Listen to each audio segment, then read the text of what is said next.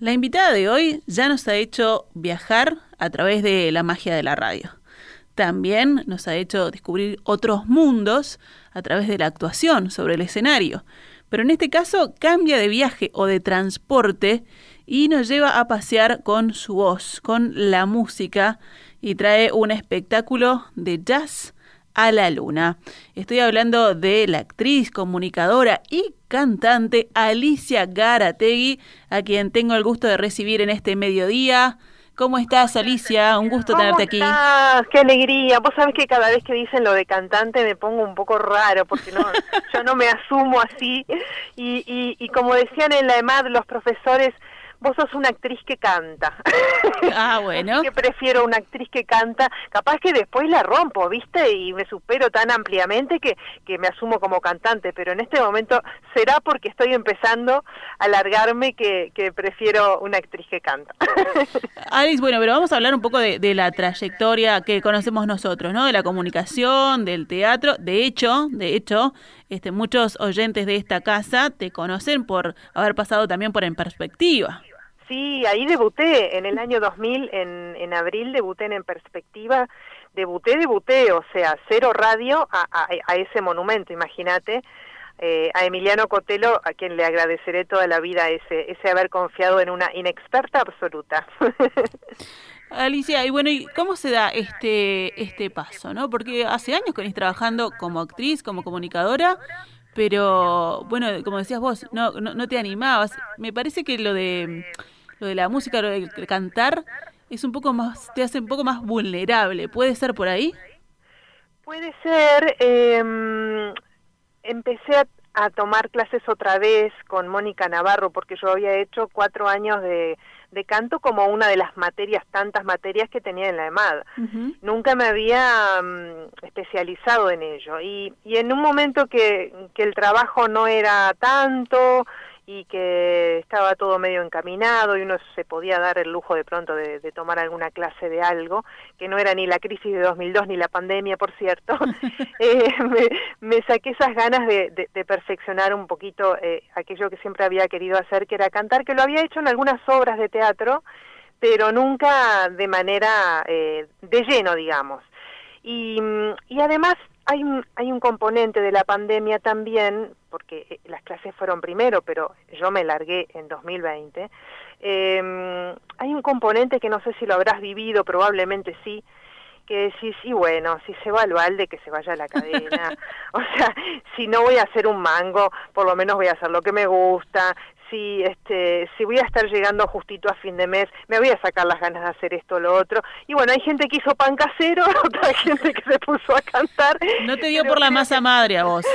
no me dio por la masa madre, pero pero sí en el sentido de de decir, bueno, si todo va a estar complicado, por lo menos le voy a poner eh, alegría y, y, ganas a, a, lo que realmente tengo ganas de hacer o, o, que en este caso era un pendiente para mí que era cantar entonces este total las salas las van a cerrar igual los boliches van a tener protocolo entonces este cuando se pueda hacer algo que sea algo que me guste mucho hacer y también eh, desde el punto de vista práctico que sea fácil de hacer porque hay un montón de colegas que tenían obras de 14 personas en escena, ¿viste? Claro. Que se re complicó en el 2020, nadie lo esperaba. Eh, está, están esas obras grandes donde vos pagás a Gadu, Ticantel, este, el Brow, eh, los derechos de autor, tarará, tarará, tarará, y te quedás con 50 pesos que te lo gastas en una cerveza cuando salís de, de la función a duras penas, porque el sistema se fue eh, pervirtiendo de esa manera, a mi entender, o sea, eh, mucha gente empezó a ganar a partir de los espectáculos, pero los actores empezamos a perder cada vez más. Claro. Entonces, este, dije, bueno, que sea fácil, que sea eh, hacer, hacer eso que a uno le gusta, eh, dejar a la gente contenta, eh, que no se vaya igual que como entró y que a la vez eh, pueda hacer de alguna manera un, un, un trabajo. Hablabas de que, eh, bueno, lo habías, habías cantado en, en distintas obras, pero ahí es distinto, ¿no? Porque no es lo mismo el personaje que canta que Alicia cantando. Ah, es bien distinto, sí. En la boda, por ejemplo, eran prácticamente alaridos de una mujer desquiciada, que era la que yo hacía, que se llamaba Norma, la madre de la, de la, de la pareja que se casaba en la obra de Brecht, que cantaba en un momento y ella creía que estaba ganando el Got Talent y en realidad era un desastre, ¿no? Y, y, claro, eso es cantar desde el personaje y uno tiene que tener también eh, la humildad de, de, hacerlo bien y bien quiere decir hacerlo mal. Claro. pero, pero eh, en este caso pretendo hacerlo bien desde mi persona. No van a ver alaridos, señora. No, no va a haber alaridos, está todo bien entonadito. y este y además eh, el, lo más parecido a, a personaje en este caso es la interpretación que requiere cada una de las canciones, que son todas canciones que yo elegí eh, con, con, mucho amor, o sea, eh, esas canciones que yo siempre cantaba, de las que veía muchas versiones en YouTube, que tengo en varios discos cantadas por varias personas y que conozco desde tiempos inmemoriales, esas fueron las que eh, quise que compusieran el repertorio de, de, Jazz. Y la Luna, que tiene mucho en inglés, porque me gusta que las canciones estén cantadas en su idioma original y que si son para hombres sean para hombre y si son para mujer también, no me gusta cambiarle el género tampoco de cómo fueron escritas. Y hay canciones también en portugués de la música popular brasileña hechas en eh, clave de, de bossa nova que en el mundo hoy te diría es jazz. ¿No? De, un tiempo a esta parte no hay un festival de jazz en el mundo donde no haya bossa nova, ya es parte eh, de, de, de Stan Getz para adelante, que fue este saxofonista que, que se enamoró de la mujer de, de Joe Gilbert y se lo llevó para Estados Unidos, porque así fueron las cosas. De, de ahí para adelante, Garota de Ipanema y demás, ya en cancha Frank Sinatra y ya la bossa nova se vuelve casi patrimonio del jazz. Entonces, por eso lo englobamos también dentro de ese género que cada vez es, por suerte, más amplio. Y este tipo de historia, como las que te acabo de tirar de sí. que se llevó a la esposa de Joe Gilberto, que quedó solo en, en, Ipanema, este, las contamos, las contamos en, en, el espectáculo, porque queremos que todo el mundo entienda, no solo los yaceros o los que sepan inglés o portugués, que todo el mundo entienda eh, la historia detrás de cada canción, la historia de, de, cómo se llegó a esa canción, si formaba parte de una película, si se arrepintió el compositor y se la dio a otro y no la quiso cantar él, y por qué no la quiso cantar. Y todas esas pequeñas historias ligadas a la música le dan un, un tinte teatral que a mí me gusta mucho, obviamente, y que a la gente le, le entretiene. Y bueno, hablabas del jazz, de la bossa, de, esos géneros eh, y de, canciones que has escuchado o que te han gustado de toda la vida, pero mm, has escuchado muchísimas canciones y muchísimos géneros. ¿Por qué en esos te sentís cómoda? Te, qué, por, qué, ¿Por qué elegir el jazz y la bossa? Porque son mis favoritos. Ah, porque son mis favoritos de toda la vida, porque el jazz fue eh, mis canciones de cuna, y de hecho la canción de cuna de mi niño es una canción de jazz también. Eh, él no sabe eh, la historia de, esta canción ni todo lo que ocurrió con ella, pero él le dice la canción del arco iris y es nada menos y nada más que Over the Rain. Over the Rain. Entonces, eso está bueno también porque para algunos eso es una canción de cuna, para otros es una canción de película, para otros es la canción que le cantó el marido el día de que, en que se casaron, para otros es quién sabe qué, y, y está bueno porque las historias de cada uno de nosotros valen por igual, entonces encontrarse con ellas y, y, y poner un, un lugarcito de nuestra vida en la canción o la canción en un lugarcito de nuestra vida es lo que hace que el espectáculo sea amorosamente abrazable.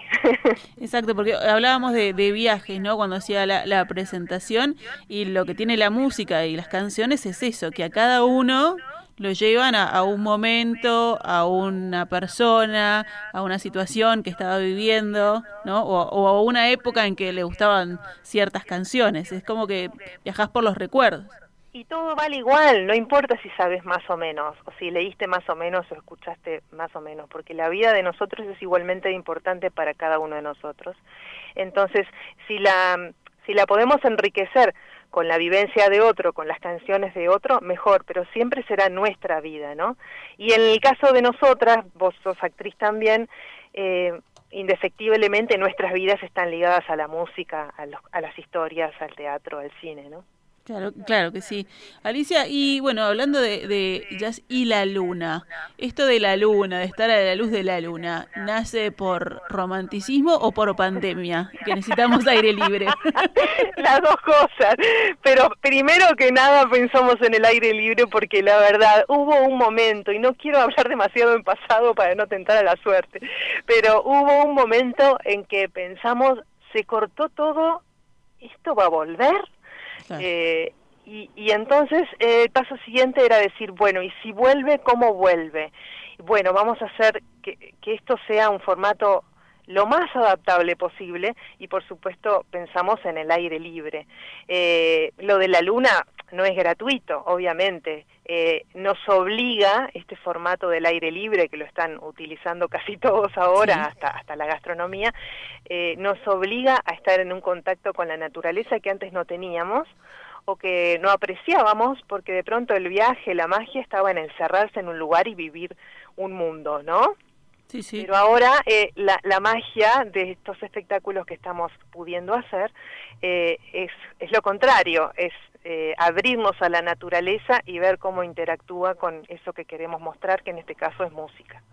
Estás hablando en plural porque además no estás sola, no estás sola, estás muy bien acompañada por un guitarrista, compositor, arreglador. Sí, él, él es un crack de verdad, o sea, yo soy una principiante, él es un músico consagrado y Carolina Cancela, que hace la producción, es además de la mejor productora que conocí en mi vida, una gran actriz, una gran comediante que paralelamente con este espectáculo está haciendo sus, sus mentiras verdaderas, que por supuesto ya fui a ver y seguiré viendo.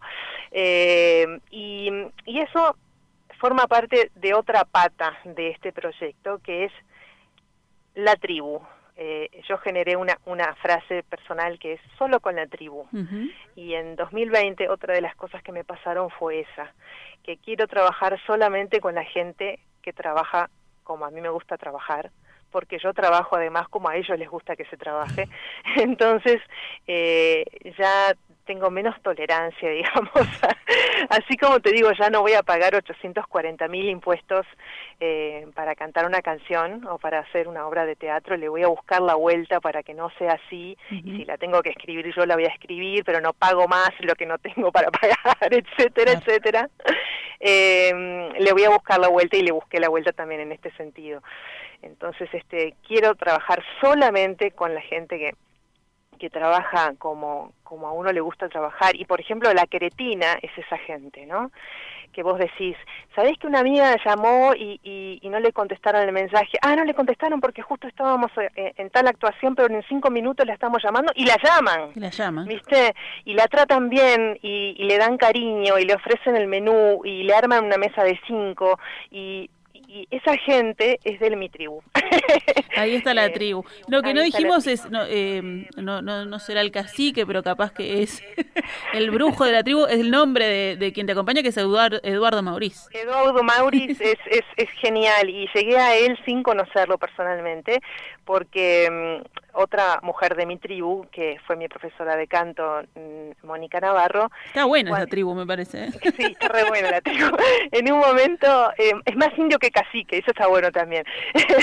eh, Mónica me dice, como viste cuando los psicólogos te, te, dan de alta y te dicen no vengas más. Sí. Bueno, me dijo, no vengas más. Llama a fulano y graba con él. Y yo imagínate el rostro de piedra. Hola, te llamo de parte de Mónica. Ella dice que no, que no vaya más. Claro, que te que llame. Que... grabar algo juntos. Y me le aparecí en la casa el día que me dijo y empezamos a trabajar sin miras a, a todo esto. Pero bueno, este, simplemente porque yo quería hacer eso que me había quedado pendiente. Y un día él me dijo, bueno, cuando quieras largarte, yo te acompaño. Y ahí fue que, que, empezamos a pergeñar este espectáculo que ahora nos incluye a los tres, a Eduardo Mauriz, a Carolina Cancela y a mí. Bueno, ¿y cómo fueron esos ensayos? Eh, algunos hermosísimos, otros eh, muy frustrantes. Frustrantes, como debe ser, ¿no? como debe ser. Porque además, este, yo, principiante total, ¿no? Le digo, ¿y cuántas canciones tenemos que tener? Me dijo, no menos de 16. Ay, yo que había grabado dos, me faltaban 14. y, bueno, no me fue nada este, difícil elegir 16, de hecho te diría que puedo tener 50 si me apuras, pero pero no pero no ensayadas, o sea, ensayadas son las que las que aparecen allí que se le van agregando algunas cada tanto, pero lentamente porque somos bastante exigentes en el trabajo los dos. Así que este mm, eh, veremos cómo, cómo sigue esta historia. Alicia, pero ahora hablamos eh, pensando en el jueves, en este jueves 25 de febrero, en la Cretina, pero hubo como una band premier, ¿no? El año el año pasado. Sí, es que es que hubo un, un estreno que pensamos que iba a ser la primera función de tantas seguidas. El tema es que después se cortó todo. Justito ahí, sí. Claro, sí, sí. ¿Te acuerdas cuando, cuando se dijo, eh, lo vemos después del 10 de enero? Sí y al final se, se habilitó mm, la cosa antes del 10 de enero, creo que el 7, una cosa así, pero todos teníamos como esa fecha del 10 de enero y antes de eso no se podía, entonces bueno, nos fuimos de vacaciones. Eh, afortunadamente cuando los tres volvimos ya mm, ya se podía y entonces este, empezamos a ver cuál era el segundo paso. Pero, pero fue raro, sí, porque viste que cuando vos estrenás y venís del palo del teatro, el estreno está eh, seguido de otra función, y, de otra función y de otra función. Eh, distinto para la gente que hace danza, por ejemplo, que de pronto ensaya meses y hace una sola o hace dos. Eh, o los recitales que suelen ser más espaciados, pero los que somos bicho de teatro, ¿cómo que después del estreno no tengo otra al ¿Y ahora? ¿Y la semana que viene cuando...? claro, y que después que voy a tener que ensayar tres meses más y te vienen todas esas dudas. Pero bueno, por suerte ahora podemos decir que estamos otra vez en, en camino hasta que se demuestre lo contrario, porque esto es paso a paso desde que arrancó la pandemia, ¿no? Bueno, pero contame ahí cómo fue, cómo fue esa primera, esa primera experiencia. ¿El primer día que fui a golpear la puerta? El primer día que, lo mostraste, que mostraste este trabajo. Ah, ah el, día, el primer día eh, que mostramos el la, trabajo. La primera y única función por ahora. La primera y única función. Eh, muchísimos nervios y en la misma proporción muchísima contención de parte de Carolina y su familia y eh, cuidados miles mm, de parte de Eduardo también para que todo saliera lo mejor que pudiera salir y yo creo que salió mejor de lo que todos pensábamos. Entonces, eh, esta segunda función va a ser preciosa. Va a ser preciosa, va a ser en la Cretina el jueves 25, 19 horas, un lindo horario para jueves, porque el otro día si tenés que madrugar, bueno, ya vas, este, vas salís temprano, y, en este formato eh, intimista, ¿no? Sí, pero además este, el otro día me preguntaban eso, ¿por qué lo hacen tan temprano? Eh, ¿Es un espectáculo para hacer temprano?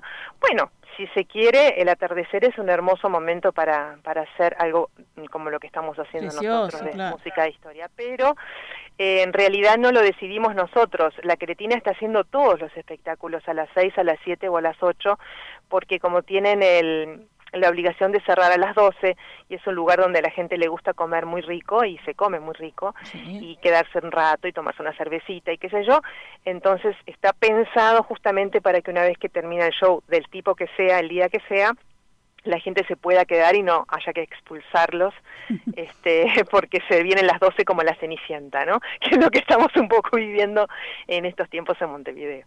Y hay que reservar, porque el aforo es limitado, así que no hay que dormirse. Sí, y quedan pocas. Eso es muy bueno. Quedan pocas, sí. Entonces hay que hay que reservar. Creo que el teléfono lo tenés mejor tú que yo. 092-768-793. El teléfono ah. de la cretina. De los cretinos que te atienden al toque y si no te atienden, a los cinco minutos te llaman. No, no sabes lo que son, no sabes. es, como que te estuvieran mimando todo el tiempo, eh, valorando tu trabajo, valorando el tiempo también de, de los espectadores. Es, es realmente un lugar que adoptará la tribu. muy bien, Alicia. Y cerrando, ¿se extraña el teatro? Se extraña, pero mm, ya te digo, la voy a pensar muy bien porque tuve una hermosa experiencia desde el punto de vista artístico el año pasado, que fue el laberinto. Sí, una, una obra de que venía con un Pulitzer a nivel de, de libreto, que, que tenía unos actores espectaculares, estaba todo el mundo divino, pero era un momento donde además de todos los impuestos que te conté, que, que, realmente es una carga enorme para, para los actores y las producciones independientes y habría que revisarlo y yo creo que la pandemia ya lo está revisando por, por forma, forma natural. Em, eh, fue carísimo, porque primero que eh, eran derechos caros, había que pagarlos, eso se iba descontando de lo que cada uno iba ganando, pero además este era un momento donde había hubo en un en un momento 92 obras en cartel al mismo tiempo. Ah. Entonces era eh, era imposible llenar la sala era imposible incluso a, la mitad y solamente se llenaban los espectáculos que se hacían por única vez o, una vez por mes, pero no la clásica cartelera temporada de teatro, ¿no? Entonces, eh, y, y, eso fue lo que hicimos nosotros, hicimos tres meses, tres meses, como se hacía antes, pero yo creo que no, no se va a hacer más eso, porque la verdad no, no, no se sostiene.